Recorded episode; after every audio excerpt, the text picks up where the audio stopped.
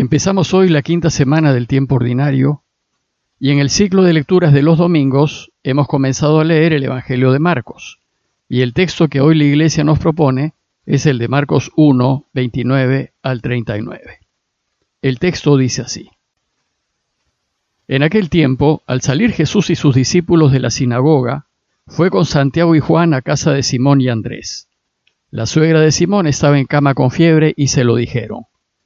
Jesús se acercó, la cogió de la mano y la levantó. Se le pasó la fiebre y se puso a servirles. Al anochecer, cuando se puso el sol, le llevaron todos los enfermos y endemoniados. La población entera se agolpaba a la puerta. Curó a muchos enfermos de diversos males y expulsó muchos demonios, y como los demonios lo conocían, no les permitía hablar. Se levantó de madrugada, se marchó al descampado, y allí se puso a orar. Simón y sus compañeros fueron y al encontrarlo le dijeron, Todo el mundo te busca. Y él les respondió, Vamos a otra parte, a las aldeas cercanas, para predicar también allí, que para eso he salido. Y así recorrió toda Galilea, predicando en las sinagogas y expulsando los demonios. El domingo pasado Marcos empezó a contarnos lo que Jesús solía hacer los sábados en Cafarnaúm. Y como les comenté, en este primer capítulo Marcos nos presenta la agenda de Jesús en un día de sábado. Y vimos que su costumbre los sábados era pasarse toda la mañana en la sinagoga. Hoy Marcos nos va a contar lo que hacía desde el mediodía hasta el anochecer. El texto nos dice que ese sábado, al terminar la mañana, Jesús hizo lo siguiente. Primero llegó a casa y curó a la suegra de Pedro, luego al terminar el sábado, es decir, al anochecer, se puso a trabajar, el domingo madrugó para orar y después se puso en camino para seguir con su anuncio de la buena noticia. Veamos más en detalle estos momentos.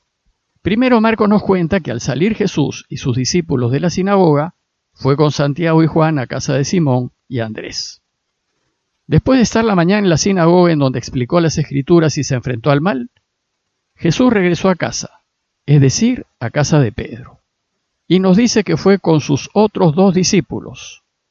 Hasta ese momento Jesús tenía de discípulos solo a las dos parejas de hermanos, Simón y Andrés, y Santiago y Juan, a quienes como vimos los había invitado a seguirlo. Y se supone que fueron a casa a almorzar, pues en sábado se podía comer, pero no se podía trabajar para comer. Pero al llegar se encontró con la sorpresa de que la suegra de Pedro estaba enferma. Nos dice el texto que la suegra de Simón estaba en cama con fiebre y se lo dijeron. Aquí surge un primer problema y una primera enseñanza. Es sábado y en sábado, según la ley de Moisés, no se puede trabajar. Y todo judío, más aún si era un hombre de Dios, debía respetar la ley. Sin embargo, lo que nos enseña aquí Jesús es que en la ley de Dios hay prioridades. Y las prioridades son dos. La primera prioridad es Dios. Él siempre tiene que ser primero en todo. Debo siempre elegir a Dios y lo de Él, es decir, lo que es verdad, justicia y vida, y debo hacerlo por encima de la ley, por encima de mis bienes, de mi familia, de mis amigos y hasta de mi propia vida. Y la segunda prioridad es que debemos preocuparnos de los demás y procurar que las personas, los otros, el prójimo, no sufra y tenga sus necesidades satisfechas. Y esto porque es voluntad de Dios que así sea. Y si amamos a Dios, debemos complacerlo. Esto significa que a veces, con tal de procurar aliviarle la vida a los demás, deberemos elegir en contra de nuestras creencias, nuestras ideas, nuestros bienes, nuestras comodidades y seguridades, etc. Entonces, respetadas estas prioridades, ya se pueden observar las demás leyes, tradiciones, hábitos y costumbres. Este es el orden y no el inverso. Por tanto, si hay conflicto con la ley, debo priorizar a la persona antes que a la ley y estar dispuesto a sufrir las consecuencias de hacer esto. Por esta razón, aun siendo día de sábado, dice el texto, Jesús se acercó a la suegra de Pedro, la tomó de la mano y la levantó. Se le pasó la fiebre y ella se puso a servirles. Servirles probablemente signifique que les dio de comer, ya que en sábado no se puede hacer mucho más que esto. Ayudar pues siempre, aun en sábado, es una actitud típica de Jesús. Desgraciadamente este modo de proceder le causará problemas con aquellos que ponen a la ley, a la tradición y a las costumbres y usos, etc., por encima de las personas. Y ya sabemos que finalmente este modo de vivir lo llevó a la muerte. Bueno, pues es que es lo que sucedió después de almuerzo. Marcos no nos dice nada de lo sucedido esa tarde porque nada sucedió. Pues como Jesús fue un judío practicante, al no necesitar ayudar a los demás, respetó el descanso sabático. Y recién al anochecer, cuando se puso el sol, es decir, pasado el sábado, ya en domingo, se puso a trabajar. Recordemos que los judíos contaban los días de manera distinta a como nosotros los contamos.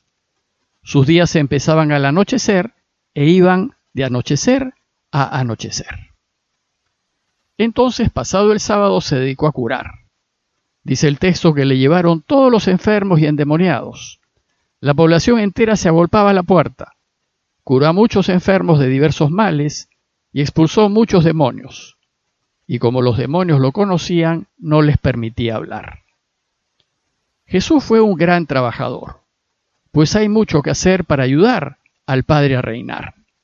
Él dirá, la mies es mucha y los obreros son pocos. Y su trabajo fue doble. Primero, enseñar a la gente a que conozca el camino y segundo, curar a la gente para que lo pueda caminar. Y así en la mañana enseñó y ahora al anochecer se puso a curar. Y dice el texto que la población entera se agolpaba a la puerta, deseosa de ser sanada, ansiosa de Dios y de conocer el camino que la haga feliz. Y son muchos los que lo buscan, la población entera, dice el texto, y que están dispuestos a pasar cualquier incomodidad o molestia. Se agolpaban a la puerta por conocer las cosas de Dios. El pasaje también nos dice que Jesús hacía dos clases de curaciones. Primero curaba el cuerpo, a los enfermos, a los físicamente enfermos dice que curó a muchos enfermos de diversos males.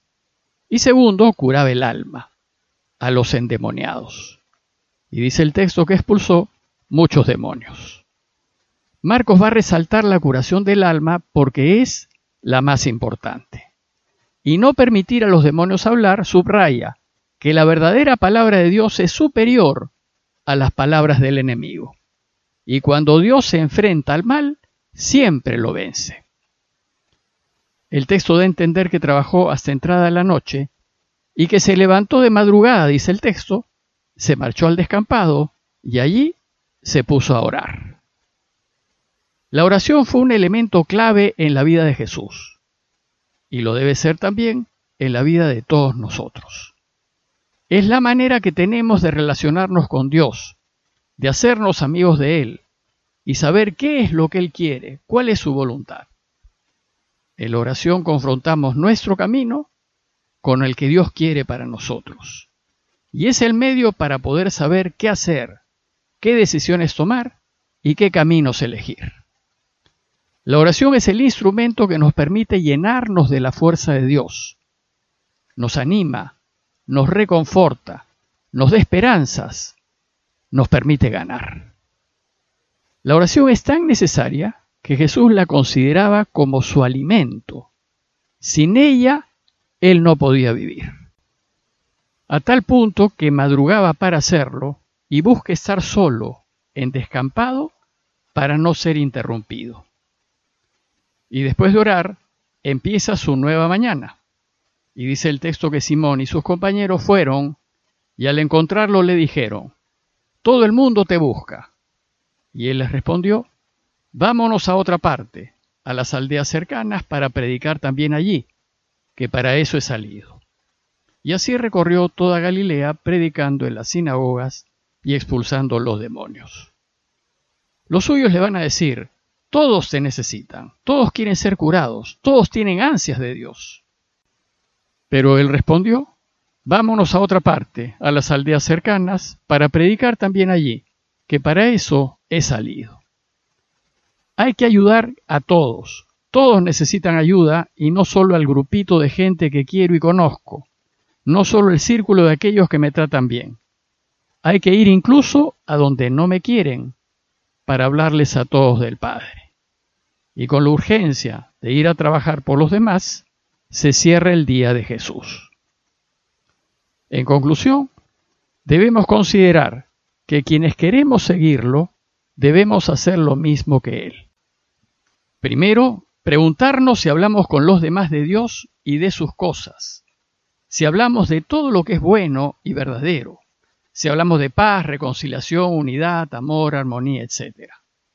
Y segundo, considerar si nos oponemos y denunciamos todo lo que va contra Dios, todo lo que va contra la verdad y contra la justicia, pues no podemos hacernos cómplices ni apoyar algo que está mal. Debemos preferir perder a ir en contra de Dios. Y tercero, preguntarnos si nos alimentamos con la oración constante, es decir, si así como hacía Él, nosotros buscamos orar siempre y preguntamos a cada momento al Padre cómo quiere que lo ayudemos. Pidámosle pues a Dios su ayuda para que lo conozcamos más y para que nos preocupemos y trabajemos para que este mundo sea mejor. Parroquia de Fátima, Miraflores, Lima.